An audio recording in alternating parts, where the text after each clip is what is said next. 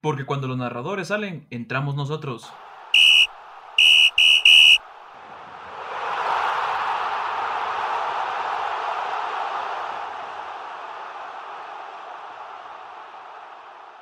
Muy buenas tardes, yo soy Diego. Yo soy Fernando y sean bienvenidos a una nueva edición de Los Recambios. Y ya una octava emisión, un octavo capítulo. Y es que también ya lo estamos haciendo un poco más alargado esto porque ya se están acabando las ligas. Ya vimos que hoy se acabó la, la liga inglesa, la liga española ya se acabó. Pero, ¿qué te parece si vamos por unas noticias algo rápidas? Sí, sí, dale. Va, entonces empezamos con las noticias y hace unos días se acaba de revelar la nueva portada del FIFA 21 y acabamos de ver de que será Kylian Mbappé el jugador de la portada y también ya vimos que como se está haciendo una broma por internet, la portada del FIFA tiene maldición porque ya vimos que el jugador francés se acaba de lesionar en la, el viernes pasado en la final de, de la Copa de Francia contra el Saint Etienne y por ahora se desconoce la gravedad de la lesión, se espera que mañana se diga cuánto tiempo va a estar afuera el Ariete Galo. Ya es más que un meme, parece más que una realidad, porque todos los jugadores que, que pasan por, por la portada de este mítico juego se terminan lesionando. Le pasó a Marco Royce, le pasó a Eden Hazard, a Cristiano Ronaldo al principio cuando salió en la del FIFA 2019. Entonces, quién sabe, tal vez sí hay algo por ahí. Sorprendente, ya con esta maldición ya nadie va a querer salir en el mítico juego de FIFA y antes tan deseada que era la portada de, del FIFA, ahora va a ser muy difícil que, que alguien quiera volver a salir en ella con, con tantas casualidades. Y quería dejar contarte vos de que Unai Emery llega otra vez a España, pero esta vez al Villarreal. El técnico español ya estuvo en el Paris Saint Germain, luego en el Arsenal y ahora recae en el Estadio de la Cerámica. Unai Emery con un fuerte pasado con el Valencia, que incluso se llegó a rumorar eh, que como el puesto está vacante, que él iba a llegar a, suplirlo por centésima vez. Entonces, bueno, qué alegre por, por el Valencia. Emery es muy bueno con esos equipos de, de tabla alta, pero no llegando hasta arriba. Entonces, creo que es algo positivo para, para el Villarreal.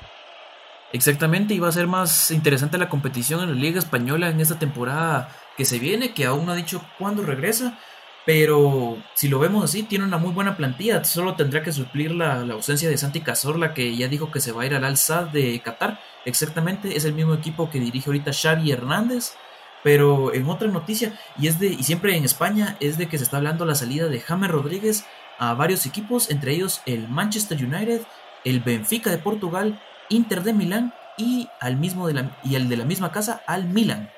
James Rodríguez que en los últimos años, bueno, desde la llegada de Zinedine Zidane ha sido borrado completamente de la del panorama del, del Real Madrid, ¿verdad? Entonces creo que sí le vendría ya bien una salida al jugador colombiano. 29 años tiene ya, entonces creo que ya, ya es menester que salga para, para que eh, siga con su carrera, ¿verdad? Porque ya sabemos que Zinedine Zidane no lo quiere y, ya Zinedine Zidane no lo quieren en Colombia por eso. Exactamente, y es que también cuando James estuvo en el Bayern allá en Alemania y al ver cuando Zidane se había ido, él tenía muchas esperanzas de regresar al Madrid, tenía muchas ganas y pensaba que de esa manera iba a volver a sobresalir en el club blanco, pero al ver el regreso del técnico francés, literalmente dicen que el jugador se vino abajo y ahorita ya no quiso jugar las últimas jornadas porque no le gustaba que fuera convocado y no saliera ni siquiera un minuto a jugar. Entonces, estos cambios de aires, ya sean italianos, ingleses o hasta portugueses, puede hacer que le venga muy bien al, jugador colombiano. Pero vamos ahora ya con las noticias, las más importantes, las principales que vos nos tenés hoy. Con, vamos de una vez. Premier League. Muy bien, y rápidamente eh, vamos con la jornada número 38 de la liga inglesa, la última jornada de la liga inglesa, que si bien ya el campeón se había definido desde hace mucho, eh, los puestos de Champions estaban muy vibrantes, había, estaba por definirse quién iba a entrar en esa tercera posición para eh, fase de grupos de Champions, quién iba al repechaje y quiénes iban a Europa League. Vamos eh, a comenzar rápidamente repasando el encuentro que enfrentó al Chelsea de Frank Lampard con el Wolverhampton de Nuno Espíritu Santo, partido que se disputó en Stamford Bridge. Eh, el encuentro estuvo pues bastante movido, un partido bastante duro. Las anotaciones eh, fueron dos para el Chelsea. quien ganó el partido, estuvieron a cargo del mediocampista inglés Mason Mount y del delantero francés Olivier Giroud. Eh, bueno, con esto el Wolverhampton se aleja completamente de, la clasificación eh, a, Europa League y creo que si no estoy mal van a repechaje de esta competencia. Pues déjame decirte vos de que el Wolverhampton no va a nada, ahí sí que necesitaban de este partido, como ya decías vos, para meterse a ronda de clasificación de Europa, pero los de Nuno se durmieron, ahí sí que los Wolves se quedaron sin competición europea, lástima por ellos, y es de que lo malo al quedar fuera de competiciones europeas como es un equipo de estos, es de que ahorita que viene el mercado de fichajes, muchos jugadores van a ser devaluados, muchos jugadores van a tener que venderse muy baratos porque quiera que no, aunque tengan una gran, un gran nivel futbolístico, es lo que querrás, pero si no están en Europa es así como de, ¿qué? O sea, ¿qué me va a aportar un jugador que no fue a Europa? Entonces, eh, lástima por, por el equipo de Nuno y pues muy bien por los del Chelsea, que en verdad es una temporada muy llamativa, muy eh, sobresaliente por Frank Lampard, porque como ya lo hemos venido mencionando, los Blues se les prohibió fichar en, a principios de esta temporada y a mediados de esta, y se hizo de mano de la cantera, entonces, como ya también dijiste, goles anotados por Oliver Giroud y Mason Mount, Mount que salió de esta misma cantera, así también como los jugadores eh, Ross Barkley, eh, Tomori, Tammy Abraham, o sea, son jugadores que en esta temporada han sobresalido en Inglaterra y que ya se espera bastante de ellos y que ahora con los fichajes que ya también hemos mencionado y se rumoran algunos más, pues el Chelsea va a ser un equipo más a temerle en esta temporada 2021 que se, que se aproxima y pues, ¿qué decirte? Va a ser muy interesante. Lástima por los Wolves y eso, miren. Bueno, eh, algo que queda un poco en consideración a los Wolves y es que los, eh, el Wolverhampton sigue vivo en la Europa League y si llegaran a ganar la Europa League se podrían, eh, se podrían meter directamente a fase de grupos de UEFA Champions League. Queda en manos de ellos, todavía tienen que jugar su partido de vuelta frente al Olympiacos, pero si realmente quieren jugar Europa la siguiente temporada, ahí tienen una ventana todavía muy pequeña abierta, ¿verdad? Y sí, lo del el Chelsea de, de, Frank Lampard esta temporada es, es realmente de ensueño. Eh, un equipo prácticamente eh, armado con la cantera. ¿Quién diría el gran nivel de Frank Lampard como entrenador? Que hace, debutó como entrenador, si no es mal, la temporada pasada con el de Derby County. Entonces, qué, qué importante lo que, lo que está haciendo este ex figura del equipo y ahora eh, gran entrenador, ¿verdad? Pero bueno, vamos con otro partido porque quien se estaba disputando el tercer lugar con el Chelsea de Frank Lampard era el Manchester United de Ole Gunnar Solskjaer y el Leicester City de Brendan Rodgers. Eh, estos dos equipos se enfrentaron en esta última jornada. El Leicester, como ya les habíamos venido contando, vienen de mal en peor en, cuanto a su nivel futbolístico desde que se reinició la liga. Y eso les pasó factura en este partido en el King Power Stadium, o sea, su estadio. Jugaron de local, pero el equipo Red Devil les ganó por un marcador de 2 a 0. Las anotaciones estuvieron a cargo de la nueva estrella y gran figura del, equipo Red, eh, Bruno Fernández de penal en el minuto 71. Y la segunda anotación, ya para finalizar el encuentro, fue del, ya tan mencionado Jesse Lingard, jugador que, bueno, ya la institución le anda buscando otros aires porque ya no lo, no lo desean, ¿verdad? Pero algo que comentar es que con este marcador el equipo de Solskjaer se, se queda con la tercera posición y ingresa directamente a fase de grupos de UEFA Champions League. Pero por otro lado, el equipo de Brendan Rodgers, eh, después de haber estado en la tercera posición por muchas jornadas, se queda con una triste quinta posición que lo manda a fase de grupos de UEFA Champions, eh, de, perdón, de UEFA Europa League. Algo muy decepcionante al nivel que venían mostrando y eso le va a pesar mucho a, al señor Rogers, ¿verdad? Que va a perder algunos jugadores. Y no solo de fijo, y lo volvemos a recalcar, que a saber por cuánto, porque jugadores, imagínate, si hubieran logrado entrar a Champions como siempre, ya solo que Leicester, aparte de que ganó la Premier y fue un gran éxito, una gran sorpresa, que hubieran vuelto otra vez a, a la máxima competición europea a nivel de clubes, hubiera sido otra vez un gran sorpresón, ahí sí como lo dijiste y también lo veníamos ya anunciando, es de que los Foxes se fueron durmiendo hasta que al final fueron los de Ole Gunnar Solskjaer que les dieron la estocada final, que les arrebataron esa tercera posición porque sinceramente antes del parón los que estaban en tercera posición eran ellos mismos los de Leicester, pero pues ahí sí que la liga, las ligas, ahí sí que todas las ligas son un antes y un después de todos los parones, ya vimos en España lo que fue, ahora vemos en Inglaterra lo que está haciendo, ni digamos también en Italia. Y otra cosa, que aunque el, el Leicester quedó en quinta posición, fue el jugador de ese mismo equipo, Jamie Vardy, quien se queda con, con el Pichichi de Inglaterra con 33 dianas, algo que no pasaba desde la temporada 2000, por así decirlo, o muchísimo tiempo que un jugador inglés no se quedaba con, con este reconocimiento, pero ahí sí que si de reconocimientos andamos, pues eso es lo de menos, porque lo que todo el mundo le interesa son los logros en grupo, y ahí sí que el fútbol es un deporte en conjunto. Entonces, por parte del Manchester United, aunque por el principio no era una temporada muy vistosa, muy tan bien hecha, que venía perdiendo la semifinal de, de FA Cup también, pero al final supieron hacer su trabajo. Eh, pienso que eh, Babyface, su gestión ha sido un poco dudosa, algo tambaleante, pero al final hizo lo que tal vez la directiva le pidió, que era clasificarse a Europa y qué mejor decirles, miren, aquí les traigo una clasificación a Champions League y pues qué mejor ver otra vez al Manchester United en la máxima competición de clubes a nivel de Europa. Eh, sí, el, el, United es un equipo histórico, eh, un equipo que es muy difícil no quererlo, ¿verdad? Y sí, como, como vos bien decís, eh, Solskjaer no ha tenido eh, un paso tan firme para llegar. te diría inclusive que si regresamos al inicio de la temporada o al, al inicio de esta temporada, y le preguntas a cualquier aficionado, nadie te hubiera eh, vaticinado un United en una tercera posición. Eh, entonces creo que es muy meritorio lo del técnico noruego con esta institución, ¿verdad? Bueno, y qué hablar de, de los Foxes que mm, han venido a menos. Eh, no se entiende de dónde viene este bache, lógicamente de, del parón, ¿verdad? Pero bueno, a ver qué es lo que qué es lo que logran solucionar, cómo se rearman para jugar eh, Europa League. Fijo, van a perder un par de jugadores. Ya se menciona que Ben Chilwell va para el Chelsea.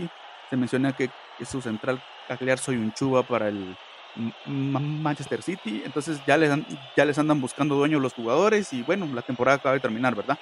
Y lo de Jamie Vardy no solo es el jugador eh, inglés que lo hace, el primer jugador inglés que lo hace mucho tiempo, sino es el jugador más veterano en lograr el, el Pichichi, ¿verdad? Entonces, enhorabuena por Jamie Bardi, un jugador que, está casado con esta institución. Recordemos que cuando el, este Leicester fue campeón de la mano de Claudio Ranieri hace ya algunos años, eh, este jugador era uno de los que lo empezaba a contactar el United, el City, el Tottenham.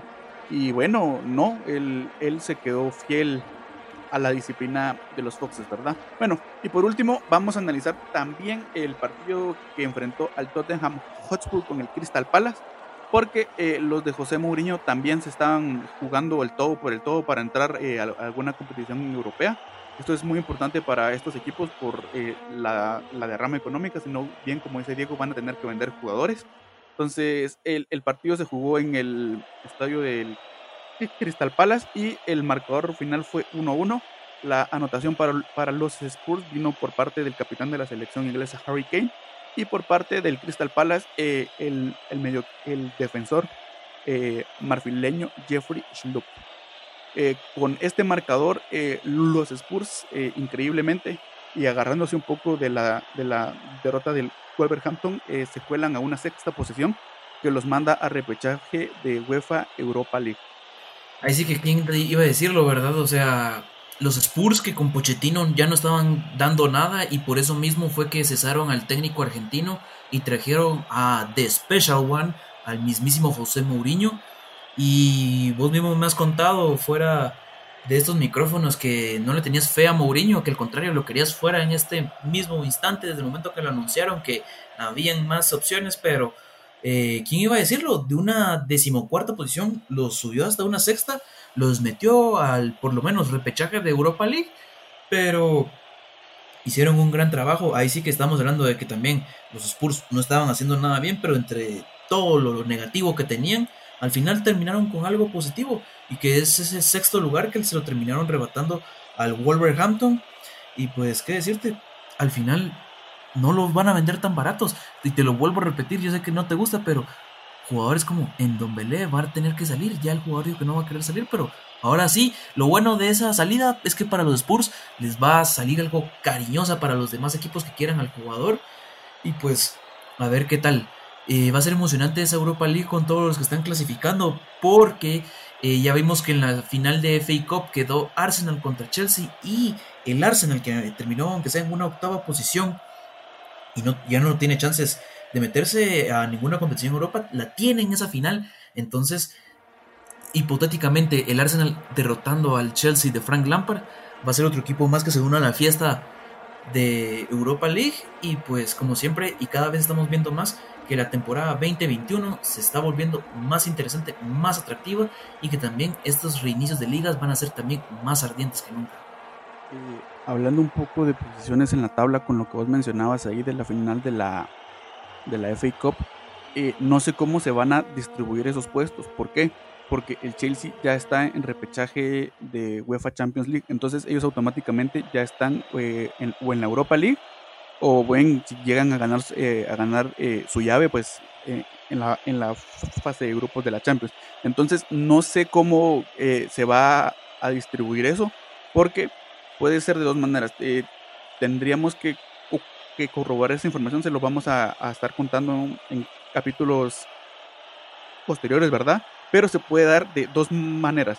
Que el Arsenal ya esté clasificado directamente eh, eh, a Europa League por ser el que, pues por descarte, eh, por decirlo de alguna manera, o que si el Chelsea llega a ganar la FA Cup, el, se baje un puesto la clasificación y el Wolverhampton sea el que se meta. Pero yo estoy, estoy casi seguro que va a ser de la otra manera, de que, de que, el, de que el Arsenal de Mikel Arteta vaya a entrar directamente a, Europa League, ¿verdad? Porque no creo que los de Roman Abramovich se quieran eh, arriesgar a, a no jugar la UEFA Champions League.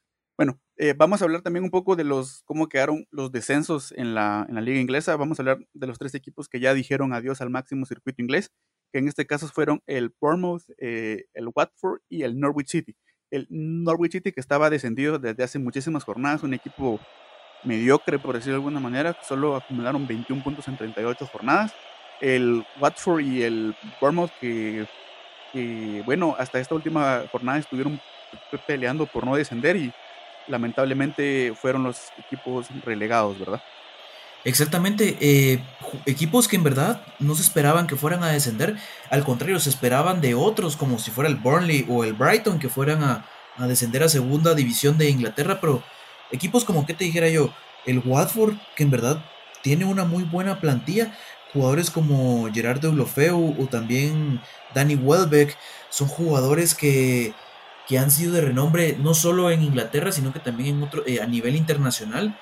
Pero, ¿qué te diré? Dice que malas gestiones, malas eh, decisiones dentro de esa directiva, de ese, dentro de ese plantel, y pues a intentarlo en el Championship, que es lo que único que queda, que va a ser una competencia muy dura, que también se ha visto que las segundas divisiones en Europa son muy toscas, muy rudas. Ahí sí que no va a ser lo mismo que una Premier, que una primera división, pero que toca es el premio por ser casi que los peores o el peor de tu liga. El calcio italiano. Muy bien, y rápidamente vamos a pasar con la única liga que sigue activa en estos momentos, que fue la última en regresar. Y me refiero a la serie, a la liga italiana, porque eh, este fin de semana, bueno, estos días han habido eh, una gran cantidad de partidos y vamos a empezar lógicamente y rápidamente analizando el partido que enfrentó a la Juventus de Turín de Cristiano Ronaldo, de mi queridísimo comandante, contra la Sampdoria. Eh, cabe recalcar que si la Juventus ganaba o empataba en este partido, se coronaban como campeones automáticamente por eh, octavo año consecutivo. Diego me va a corregir por ahí. Pero bueno, eh, cosa que sucedió lógicamente, la Juventus de Turín le ganó al, a, la Sampdoria por un marcador de 2 a 0. Las anotaciones estuvieron a cargo de obviamente mi comandante Cristiano Ronaldo. Y el, el otro gol fue al minuto 67 eh, de parte del mediocampista italiano Federico Bernardeschi. esto solo confirma eh, el dominio que ha tenido la Juventus en Italia en los últimos años, ¿verdad? Entonces, enhorabuena por la Juventus, otro título más. Yo creo que estos ya los, ya los, ya los tienen de recuerdito ahí porque llegan fácil, ¿verdad? No, deja que llegan fácil. Primero, como decís vos, sí te voy a tener que corregir porque en verdad son nueve calchos seguidos. Y como dato curioso, el único jugador que ha levantado estos nueve calchos seguidos es el mismísimo Giorgio Chiellini. Y pues, qué decirte, en verdad, ya era un momento o una liga cantada, de verdad. Es ya la serie, ya creo que desde el momento que se empieza, ya todo el mundo dice que la Juventus se la va a llevar. Y como no, si te tienen una plantilla muy bien armada, eh, yo digo que lo único donde flaquea es en su director técnico que, que ya conocen y saben ustedes que en verdad no nos agrada, no nos parece, es un para mí es un director técnico muy oportunista porque no puedes llevártela de gran estratega cuando tenés al mejor equipo de toda la liga. Ahí sí que solo tienes que poner a los jugadores y ellos hacen todo el trabajo. Entonces, qué decirte, ¿verdad?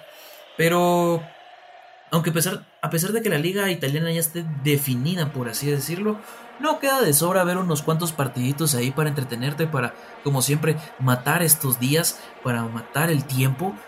Pero, qué decirte, eh, felicidades a la Juventus de Turín, a la vecchia señora por un escudeto más y a seguir demostrando que son los mejores de Italia, esperando también que no solo en Italia sean los mejores, sino que también a nivel europeo, que es lo que sufre tanto la Juventus, así como es el Paris Saint Germain, que son exitosísimos a, a nivel, a lo, a, lo a lo de su casa, a lo de ellos, a, a todo eso, y no son tan influyentes o no pesan tanto fuera de, de su país, ¿verdad? Entonces esperamos de que Juventus haga más de algo, que por cierto, la eliminatoria contra el León la tiene en contra.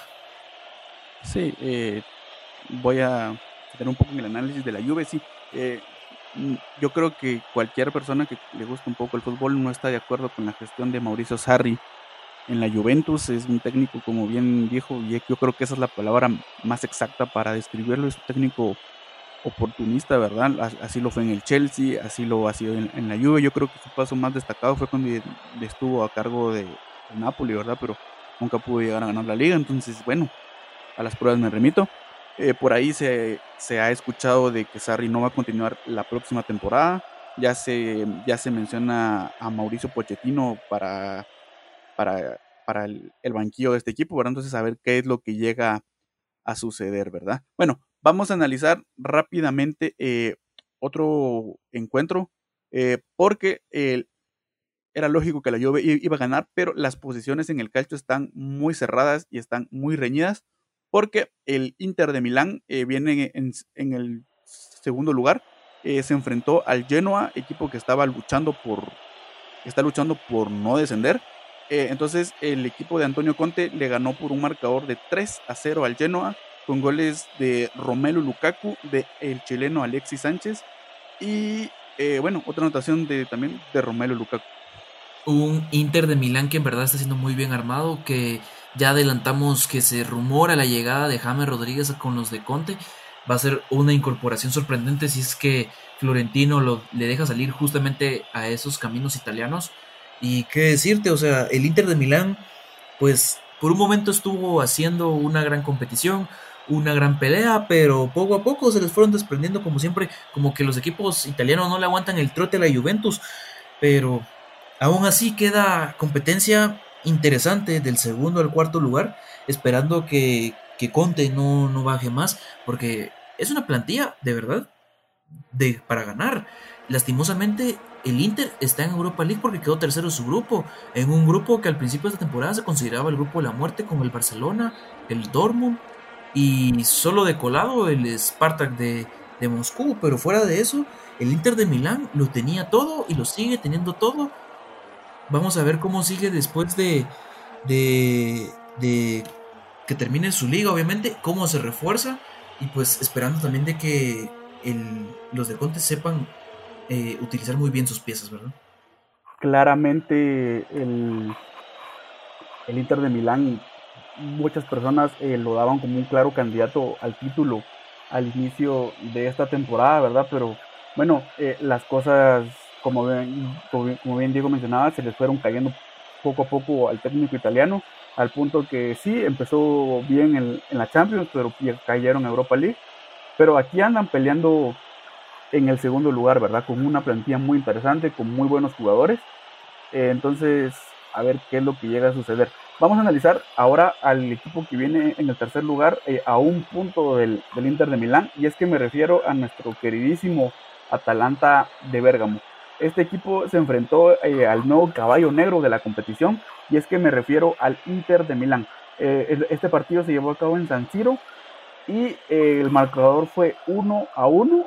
las anotaciones estuvieron a cargo de Hakan Kalanoglu para el Milán y el ya el tan ya mencionado Duban Zapata para el equipo de Giampiero Gasperini. Un Atalanta de Bérgamo que en verdad está siendo un equipo goleador, que sigue sorprendiendo a propios extraños, que está siendo nuestro equipo favorito, por así decirlo, en la liga italiana y tal vez a nivel europeo. Creo que ya todos van a creer que somos fieles seguidores del Atalanta, pero es que no, pero lo que nos gusta es esa, es esa progresión que ha tenido el equipo, es ese salto cualitativo que ha tenido el Atalanta y en verdad está muy, ahí sí que a un punto nada más del Inter de Milán, que sorpresivamente y para emoción de muchos va a ser en la última jornada que se vean las caras. Entonces va a ser un partido muy llamativo que va a hacer de que todos nos pongamos a ver la liga italiana en algún momento. Y qué decirte, o sea, ya sea por puntos, por lo que querrás, pero lo que más sorprende en esta Atalanta es su nivel de goleo los jugadores, el equipo tiene una diferencia de más 51. Ni siquiera la Juventus alcanza esos, eh, niveles de voleo, aún teniendo a Cristiano Ronaldo. Pero es que en verdad lo del Atalanta es muy sorprendente. Esperamos que su participación en Champions sea, sea sobresaliente porque ya vimos que va contra el PSG que acaba de sufrir una gran baja. Entonces eso hace más emocionante el partido. Y pues, ¿qué decirte? El Atalanta, el Atalanta lo está logrando. Eh, yo quiero aclarar que sí somos fans del Atalanta, no porque nos guste el equipo, sino porque nos encanta el trabajo que está haciendo, nos encanta cómo han gestionado el equipo, somos fans de, los, proyectos, de las buenas cuestiones, entonces, si nos quieren decir fan del Atalanta, pues por mí no hay ningún problema. Eh, sí, es muy interesante lo que ha hecho Giampiero Gasperini con esta institución, ya lo hemos mencionado eh, muchísimas veces en el pasado y no nos vamos a cansar de mencionarlo ahora. Creo que creo que el equipo ha, tenido una evolución muy importante y sí, tienen esa eliminatoria muy dura eh, en Champions frente al Paris Saint Germain, pero yo creo que Giampiero Gasperini se le hizo una sonrisa de boca a boca cuando vio que Kylian Mbappé salió eh, en muletas del estadio, ¿verdad? Entonces creo que eso es algo que le va a favorecer mucho eh, al equipo al equipo Nero Azur. Bueno, vamos a pasar con ahora con el cuarto lugar eh, e, equipo que venía en segundo, pero ha estado, ha estado en, una forma, en una forma un poco dudosa en las últimas jornadas. Me refiero a la Lazio. Las Águilas se enfrentaron eh, a uno de los equipos más eh, difíciles, por decirlo de alguna manera, de esta liga italiana. Me refiero al Elas Verona. Este partido quedó 5 goles a 1 a favor del equipo de Simone Inzaghi, un partido bastante fácil para ellos. Las anotaciones estuvieron a cargo de tres goles de su goleador y capitán Chiro Immobile, quien ya iguala a Robert Lewandowski eh, eh, por la bota de oro, ¿verdad? Y las otras dos estuvieron a cargo del serbio Serge Milinkovic y el argentino Joaquín Correa. Ciro Immobile, un jugador que ha sido siempre pues sobresaliente, lastimosamente nunca ha recaído en un club con más renombre, salvo por el Borussia Dortmund pero más allá de eso, Ciro no ha, no ha, no ha salido, ¿verdad? No, no ha querido ir más allá. Pero es sorprendente su nivel goleador. Ahí sí que es, al igual que Jamie Vardy, 33 goles. Y no se miraba que un jugador italiano goleara de esa manera ya desde hace muchísimo tiempo. Eh, sigue, como ya dijiste vos, en la competición por la bota de oro, que está contra Cristiano Ronaldo, Robert Lewandowski, o sea, es una competición llamativa, que aunque no haya balón de oro esta temporada, va a ser llamativo también. Quién se quede con esa tan ansiada bota de oro, esperando a ver qué pasa, porque son dos jornaditas nada más para que esto se defina y que por lo menos si es Robert Lewandowski el que se le llega, el que se lo llega a quedar esta bota, va a sentir un gran alivio, porque en verdad yo siendo el polaco y ver que Cristiano y, y, Móvil están en un gran momento, la liga de ellos no acaba y siguen metiendo goles, yo estaría con los nervios de punta esperando que ya la liga italiana se acabe y ya no noten más goles. Entonces, a ver qué pasa. Ojalá esta bota de oro se la lleve más que todo alguien como, el, como Robert Lewandowski o Ciro Immobile para variar, porque creo que ya somos muchos los que estamos cansados de que los premios individuales sean opacados por por las dos grandes estrellas, las estrellas que han marcado esta época, como es Messi y Cristiano, porque pues no solo ellos es el fútbol y, qué decirte, mejor, prefiero dejarlo ahí para no entrar en más polémica. Eh, bueno, yo también, eh, vamos a, voy a analizar un poco lo que mencionas de, de, de Immobile, ¿verdad? Eh, el jugador sí ya ha estado en equipos de renombre, estuvo en el Dortmund, también estuvo en el Sevilla, pero al parecer el problema del muchacho es como que no puede jugar afuera de su casa, como que no puede jugar afuera de Italia los equipos donde él ha sobresalido han sido, en el Torino y ahora en la entonces al parecer lo de él es jugar en su país. Y sí, eh, es muy interesante que ya está prácticamente a un, a un gol de ya hacerse con la bota de oro. Es casi seguro que se la va a quitar al jugador polaco. Quedan dos jornadas. Entonces, para un jugador, eh, un jugador de estas características son, ciento, son 180 minutos para hacer eh, un, un, gol. Entonces, es casi seguro que el jugador italiano se la va a quedar, ¿verdad? Entonces sí, es muy... Y bueno, y por, otro lado es muy triste cómo la Lazio ha mermado su, su juego, ¿verdad? Y que se que tengan que conformar con un logro individual. Vamos a analizar eh, rápidamente al equipo que ahora está abajo de la Lazio y que hay una diferencia abismal en puntos, entonces eso así se va a quedar. Eh, me refiero a la Roma de Paulo Fonseca, eh, este partido que, que, los enfrentó a la escuadra Viola, es decir, a la Fiorentina en el Estadio Olímpico. El partido quedó 2 a 1 a favor de la Roma. Las anotaciones estuvieron a, cargo del francés Jordan Beretut eh, en dos ocasiones. Y por parte de la, de la escuadra Viola eh, anotó el jugador Nikola Milenkovic para el descuento, ¿verdad? Una Roma que por un momento pensábamos que se le iban a arrebatar esa quinta posición y de que se iba a ir, si no es que a, repechaje de Europa iba a ser más abajo, pero logró despertar la loa y va a estar definitivamente en Europa League, porque obviamente ya le lleva cuatro puntos de diferencia al Milan y pues con lo que queda de liga es imposible que eso ya sea así, ya sea, ya sea que se lo quiten, perdón. Entonces, muy bien hecho por, por los capitalinos. También tienen una gran plantilla para, para este logro, o sea, hasta para más te diría yo. Pero es un buen y digno quinto lugar. ¿Y qué, qué más decirte? O sea, también fue un partido muy emocionante por, por ellos. Que aunque en la Fiore, pues, sea un equipo ya de media tabla, ya no haya sido de esos equipos de renombre que antes se conocía, pero la Roma está en Europa. Eh, sí, la Roma, bueno, yo no estoy tan de acuerdo con lo, de la plantilla de la Roma. Es una plantilla muy veterana, eh, una plantilla entrada en bastantes años. Y al contrario de hacerse de más eh, figuras jóvenes o jugadores en su mejor momento, traen a jugadores muy veteranos. Entonces yo creo que este sexto lugar, pues más que, pues sí es muy digno, pero yo creo que se les va a empezar a quedar corto y en la, y en la próxima temporada pues los vamos a ver bajando yo creo que un par de posiciones más. Bueno, vamos a analizar eh, rápidamente el partido que enfrentó eh, al Napoli contra el Sassuolo. Este partido pues estuvo muy fácil para los de Gennaro Gattuso. El partido fue 2 a 0 en San Paolo. Las anotaciones estuvieron a, eh, cargo de, de, Isaac y la otra al minuto 93 por parte del brasileño Alan, ¿verdad? Con este marcador el Napoli está peleando por eh, entrar, por quitarle la sexta posición al Milan. Le pareciera que eso ya está definido porque la Roma se puso ya eh, a, cuatro puntos de, a cuatro puntos de estos dos equipos. Entonces, a ver qué es lo que llega a pasar. No, deja eso. Un partido del Nápoles contra Sassuolo que va a quedar marcado para la historia porque llamó mucho, mucho la atención porque este partido fue más que todo marcado que al Sassuolo le anularon cuatro goles en bar. Entonces, eh, sí, lo ganaron por bar, lo que querrás, pero va a ser más que todo marcado por eso. Y aunque sean, bueno, por parte del Nápoles ya son cinco puntos, no son cuatro. Entonces, más que todo, ahí sí que solo va a ser el, el, puesto de la honra, ¿verdad? A ver quién queda más arriba entre Milan y Nápoles, que ya vimos que el Milan está siendo el mejor equipo después de, en Italia después del parón, que aunque va en una sexta posición y ahí se vaya a quedar, pero no ha, no ha conocido la, la derrota y además le ha ganado equipos muy importantes como la Lazio y la Juventus.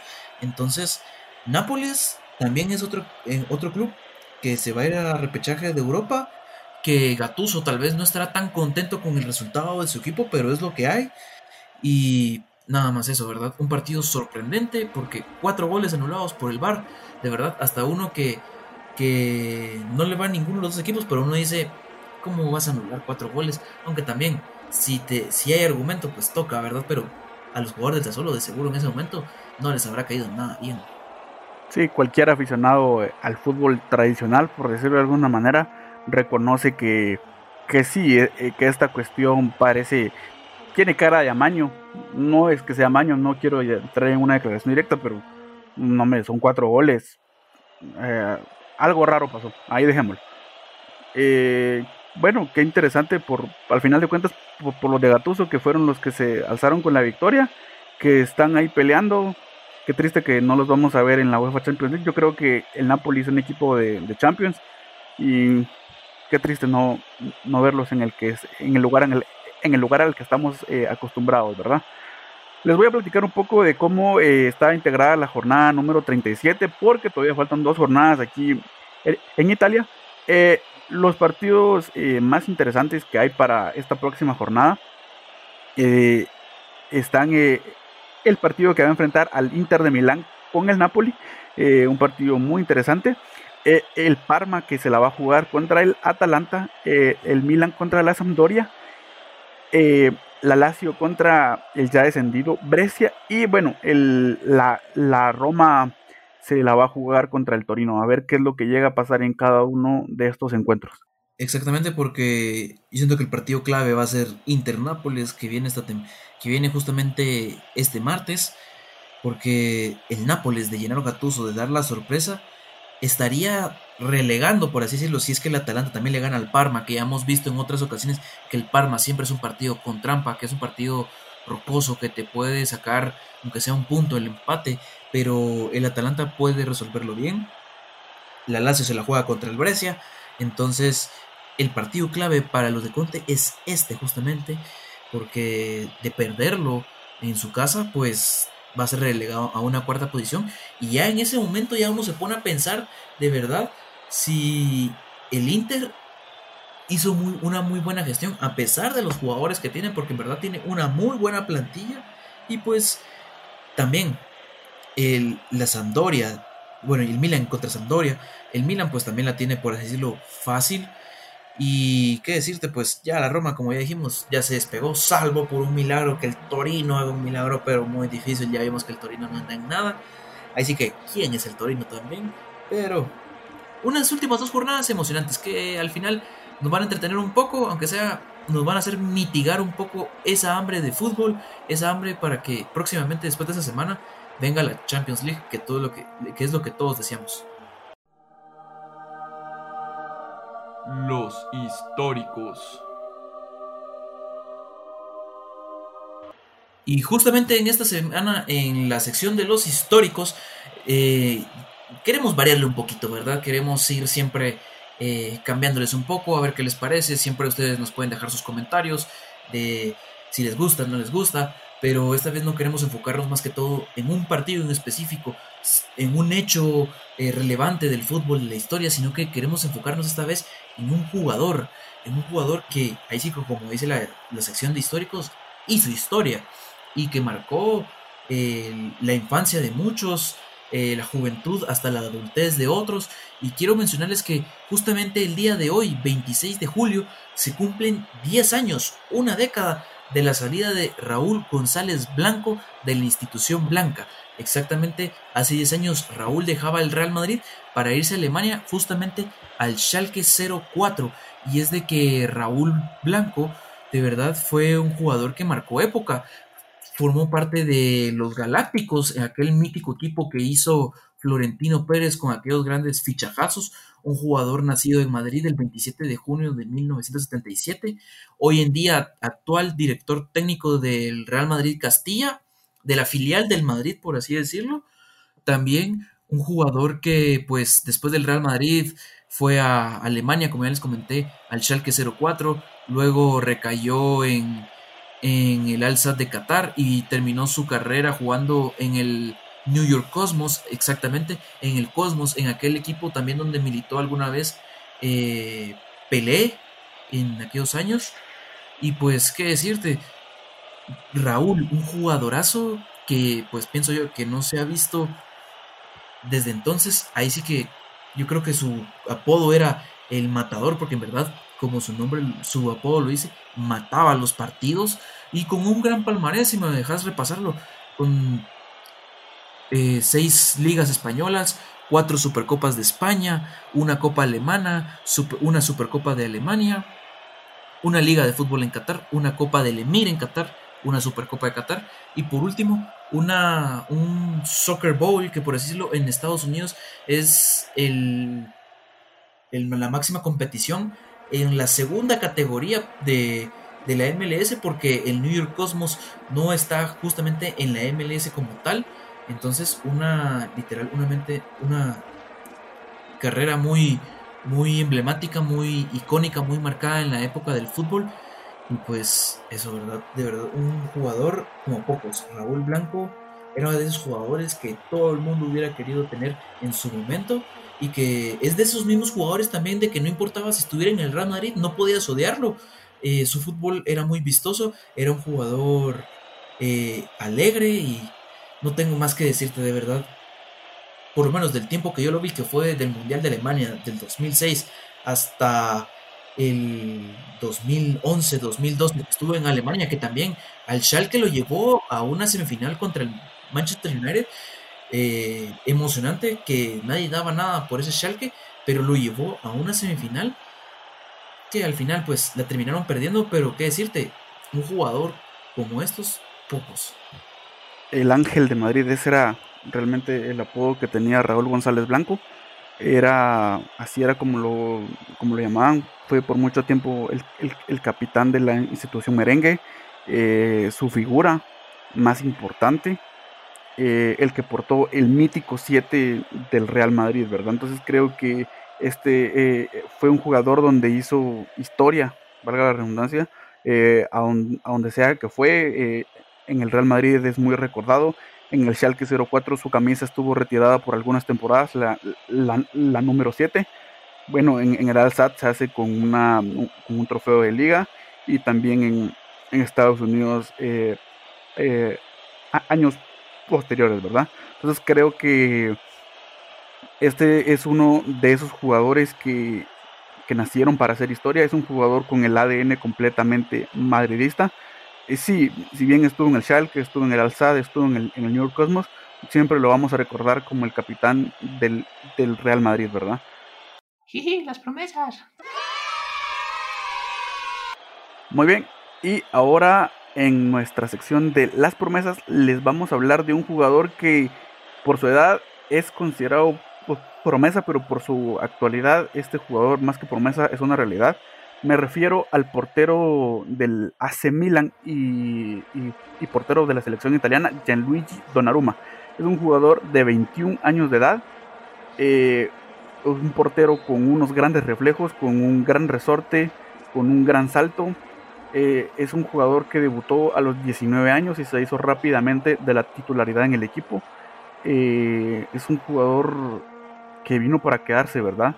Eh, nació el 25 de febrero de 1999.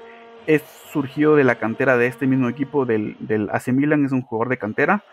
Entonces es muy interesante cómo la, la, la cantera Rossoneri todavía sigue sacando algunas eh, estrellas por ahí, ¿verdad? Algunas futuras estrellas por ahí. Gianluigi Donnarumma, que desde el momento que salió se consideró como el próximo Gianluigi Buffon. Eh, una portería muy bien custodiada hasta el día de hoy en San Siro, que hemos visto que como ya dijiste tiene unos grandes dotes para porteriar, tiene unos muy buenos reflejos de verdad. ha sorprendido muchísimo. Yo lo compararía aún con su corta edad, ya lo estaría comparando con grandes porteros como es eh, Marc-André Ter Stegen, eh, Jan Black. Te diría que hasta mejores como David De Gea, que hemos visto que el español no anda muy bien. Y pues, ¿qué decirte? Gianluigi Donnarumma ha gustado muchísimo. Hoy en día tiene muy bien al equipo. Eh, es una muralla literalmente en Milán y es muy querido desde entradita porque el jugador eh, se hizo de querer rápidamente y como ya dijiste, ha sorprendido bastante. Esperamos muy prontamente que se quede en toda su carrera en el Milan, como lo ha hecho Buffon, que, que lo hizo en la Juventus. Y pues qué decirte, ¿verdad? Esperamos también bastantes cosas.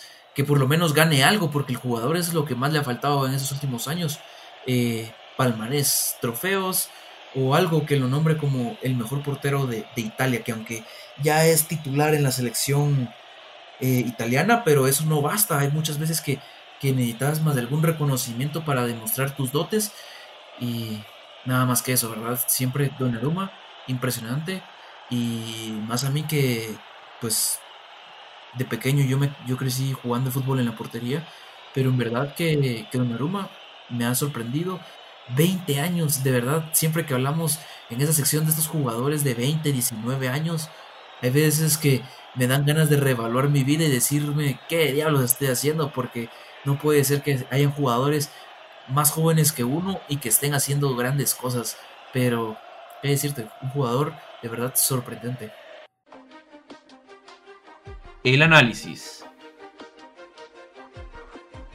Ahora, pasando a la última sección de nuestro querido podcast, llegamos justamente al análisis y esta semana queríamos analizar eh, a un equipo español, como ya lo hicimos la, en el último capítulo con, con el Barcelona, ahora queremos hacerlo con su acérrimo rival deportivamente hablando, a ese rival que está a 800 kilómetros de Barcelona, y estamos hablando del Club Merengue, del Real Madrid, y es de que en verdad el Real Madrid acaba de conseguir su liga 34 una liga que más que todos, y como ya todo el mundo sabe, no es tanto acierto del Madrid, sino que desacierto del Barcelona.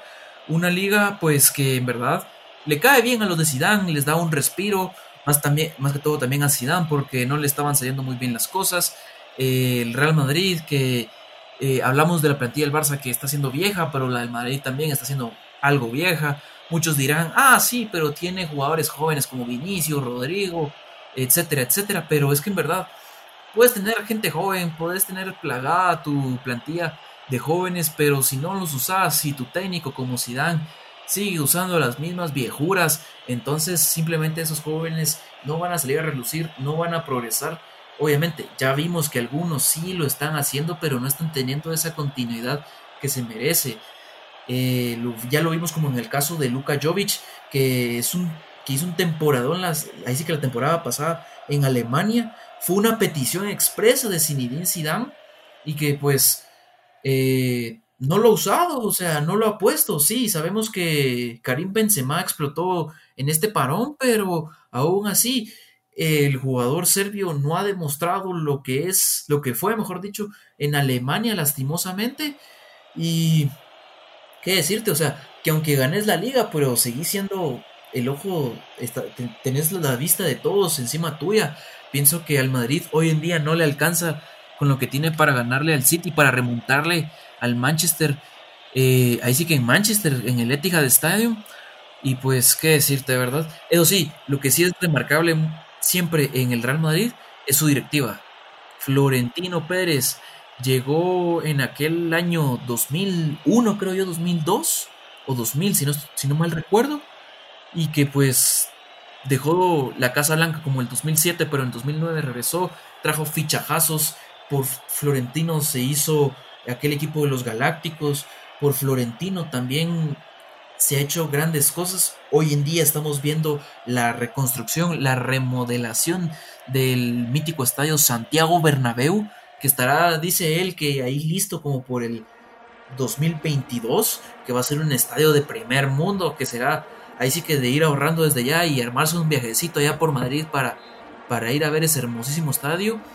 Y qué decirte, de verdad, lo más remarcable siempre en el Real Madrid va a ser esa administración con Florentino Pérez a la cabeza. Creo que hablando en general de los dos equipos, los dos equipos están actualmente en una crisis. La del Barcelona eh, un poco más dura, pero bueno, centrémonos en el Real Madrid. Eh, como bien ya Diego lo decía, eh, este es un equipo que en la actualidad está pasando por una renovación. El equipo sí tiene jugadores jóvenes, pero todavía considero yo que les falta un poco de kilometraje, por decirlo de alguna manera vulgar, para poder estar en este equipo. Eh, si volteamos a ver en cada línea, sí hay jugadores para futuro, pero son jugadores que todavía no están en el punto para estar en el Real Madrid. Hablemos de la portería, está Lunin, hablemos de la defensa, está Eder Militado, Álvaro Sola, Sergio Reguilón, en la, media cancha está eh, Fede Valverde, eh, Dani Ceballos, Reinier, y bueno, y en el ataque pues el mismo Luka Jovic, Vinicius Junior, Rodrigo Góez, entonces sí tienen jugadores jóvenes, pero se necesita un tiempo para que estos jugadores eh, exploten, a ver quién va a funcionar en la plantilla, quién no. Y yo creo que ese tiempo de lo que los jugadores explotan es lo que le está pasando factura al equipo, ¿verdad? Creo que esta segunda gestión de Zinedine Zidane eh, no la veo tanto como un acierto. La liga, eh, ya lo mencionó Diego, ya lo mencioné yo, y cualquier otra persona que entienda un poco de fútbol se los va a decir. Este no es un acierto del Real, es un desacierto del Barça. Eso es. Eh, yo creo que los del Real se han de ver relamido los bigotes cuando vieron el mal nivel del Barcelona, porque eso, eso así fue como ganaron la liga. Eh, si la liga hubiera terminado en su tiempo, la liga se la hubiera llevado el Barça. Este equipo no tenía para, para llevarse la liga y no lo sigue teniendo. Pero es que lo que sucede, lo que sucede es que el Barça tiene menos. Entonces, eh, no quiero demeritar al Real Madrid, sino creo que es un equipo que se está renovando y necesitan tiempo para renovarse. Creo que Zinedine Zidane eh, ya no es técnico para el Madrid. Algunos me van a, palear o a pedrear por esto, pero es mi, es mi opinión. Eh, Zinedine Zidane ya no es un técnico para el Madrid. Él regresó porque la casa se le estaba incendiando a Florentino Pérez y regresó y sigue, como decimos aquí, a hacerle el paro a, a su equipo, ¿verdad?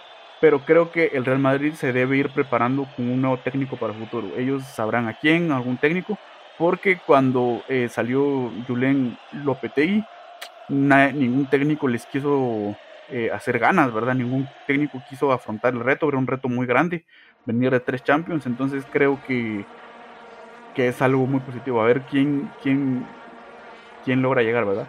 Creo que esta ventana de de, transferencias va a ser algo, es un punto muy inflexivo en cómo eh, va a, desarrollarse el equipo en la próxima temporada. Necesitan traer jugadores en posiciones clave y sobre todo, como, como es bien sabido, se necesita que jugadores salgan. Se necesita que salga eh, Luka Modric, que salga eh, James Rodríguez, que empiecen a, a, darle más confianza al recambio de Benzema, o sea, a Luka Jovic, Gareth Bale, Madre Santa, que no sé qué sigue haciendo en el equipo. Entonces creo que hay muchas posiciones que necesitan ser modificadas. Cobrando mucho y jugando al golf es lo que está haciendo Gareth Bale ahorita en el club blanco. Y es de que en verdad el ariete galo se esperaba bastante. Eh, su fichaje cuando se hizo fue una bomba en Europa. Recordamos aquellas grandes finales que tuvo en la Copa del Rey, donde le ganó en aquella gran carrera a Marc Bartra, aquella chilena en la final de Champions contra el Liverpool. O sea, el jugador ha tenido, pero últimamente se le ha visto distraído, al parecer quiere, pero no quiere estar en el Real Madrid. Entonces, como decís, jugadores como ellos, ya es momento de darle salida. Eh, el mismísimo Luka Modric también, o sea, creo que con los que dijiste que iban a salir, eh, acordamos totalmente, pero es que no es porque están haciendo un mal trabajo, sino es que también la edad ya se lo está pidiendo a gritos agregaría en esa lista a Marcelo, que a pesar de que eh, logró rescatarlo, pero aún así Ferland Mendy está en un momentazo, ya lo vimos en las últimas jornadas, Mendy pues anda encendido, y es que jugadores como, lo vuelvo a repetir, Ferland Mendy fueron para eso traídos, para empezar a suplir esas posiciones. Ya vimos que jugadores como Fede Valverde tuvieron una gran explosividad en la Supercopa de España jugada en Arabia Saudita y pues apenas se le ha dado otra vez continuidad. Entonces hay jugadores para suplir esas, esas carencias que tiene el Madrid. Hay jugadores para que se arme un nuevo proyecto. Y así como en las películas, eh, las segundas partes no son buenas. Entonces el regreso de Zidane tampoco ha sido bueno. Está siendo salvable por esta liga que se ganó, pero viéndolo desde un punto de vista, eh, todas las ligas son un antes y un después con el parón. Porque si hubiera seguido ahí sí que todo en su normalidad, el Madrid no hubiera ganado la liga. Eh, ya hubiera sido eliminado de Champions. Al contrario, te diría que hubiera sido eliminado de Champions de una manera muy vergonzosa. Y aunque muchos, mucha gente diga, no, es que con esto de que ganó la liga van a ir muy animados a ganar la Champions, eh, créeme que no. Eso no, no te da el ánimo suficiente. Una cosa es querer y otra cosa es poder. Entonces, el Real Madrid va a, tener que, va a tener que seguir esperando, como te digo, lo más salvable de esta temporada es que se ganó la liga y la Supercopa de España, que quiera que no, la Supercopa de España pues no es tan sonada, o sea, no es tan, no es tan recordada, te sirve solo para llenar más la vitrina y, ya, o sea, eso es todo, ¿verdad? Eso es todo, amigos, diría una caricatura, pero fuera de eso, el Real Madrid de verdad, no, no diría yo que está en crisis, pero necesitan fichajes, necesitan muy buenos fichajes, que también ya se está hablando de que el Madrid con ciertos jugadores va a ser caja, caja con jugadores que pensaríamos nosotros que son el futuro del Real Madrid, pero el Madrid no lo ve así. También Eden Hazard, jugador que vino a suplir eh, esa, esa posición de estrella, de galáctico, por así decirlo, que en verdad no demostró nada. Hasta él mismo admitió que ha sido la peor temporada de toda su carrera. Entonces, esperamos que Hazard ya vuelva a ese nivel que estaba demostrando en el Chelsea y demuestre también por lo que Florentino Pérez lo contrató y a ver qué más pasa en la Casa Blanca, ¿verdad? Que ahí sí que es lo único que, se le ha visto. Y pues si habrá cambio de técnico, será hasta la próxima temporada, tal vez la 22-23, digo yo. Eh, quiero corregir, sí. No quiero utilizar la palabra crisis. El Real Madrid no está en crisis. La palabra que debió haber utilizado es transición. El Real Madrid, eh, bien, bien, ya es, es muy bien conocido que ganaron tres Champions seguidas con una plantilla increíble pero esa plantilla ya le entraron los años, entonces los jugadores tienen que ir saliendo, tienen que ir viniendo nuevos y no es fácil acoplarse a un estilo, más aún al de un equipo élite como, como el Real Madrid, ¿verdad? Eh, se necesita algo extra, como bien ya se los hemos platicado, no es lo mismo estar jugando en un Watford, en un, en un, en un Sevilla, en un Mallorca, que estar en el Real Madrid, que estar en el Bayern, que estar en el Barça. Esos son equipos de élite, son equipos que requieren algo extra, por eso es que hay algunos jugadores que llegan a lesionarse porque el nivel es superior. Entonces estos jugadores tienen que adaptarse a ese nivel y bueno, ojalá y, se, adapten rápido porque el Real Madrid es para muchos el club más grande, para otros no, pero es, es indiscutido que es uno de los mejores clubes de la historia. Muy bien, y llegamos al final de la octava emisión de los recambios. Esperamos que haya sido de su agrado, que les haya gustado bastante. Saben que siempre pueden dejarnos sus comentarios en todas nuestras redes sociales. Ahí sí que compartan nuestras publicaciones. Recuerden que estamos siempre subiéndoles eh, toda la información de las ligas españolas, perdón, de todas las ligas eh, europeas y también de demás deportes. Que próximamente ya va a empezar la NBA justamente a finales de este mes. Y pues, qué decirte, Fernando, siempre muchísimas gracias por, por acompañarme, por hacer otro episodio más. Y también siempre recuérdanos, recuérdalos a nuestros queridos oyentes cuáles son nuestras redes sociales. Claro que sí, eh, nuestras redes sociales son los recambios, ay perdón, arroba los recambios en Instagram, arroba los recambios en Twitter y los recambios en Facebook. Solo así nos pueden buscar. Por favor, dennos eh, su feedback. Cuéntenos qué les ha parecido. Cuéntenos qué piensan. Eso nos va a ayudar un montón para ir mejorando eh, nosotros como programa para poder hacer esto cada día mejor, ¿verdad? Que, a final de cuentas eh, buscamos la excelencia. Y sí, quiero también dar las gracias por habernos acompañado. ese capítulo estuvo un poquito más corto, ¿verdad? Porque hay algunas ligas que no han dado, no han dado tanta noticia o, tanto movimiento, por decirlo de alguna manera. Entonces ya viene la Champions, tranquilos, relájense. Eh, ya vamos a tener mucho que hablar con la Champions. Y bueno, cuídense siempre, pónganse su mascarilla y nos vemos hasta la próxima jornada.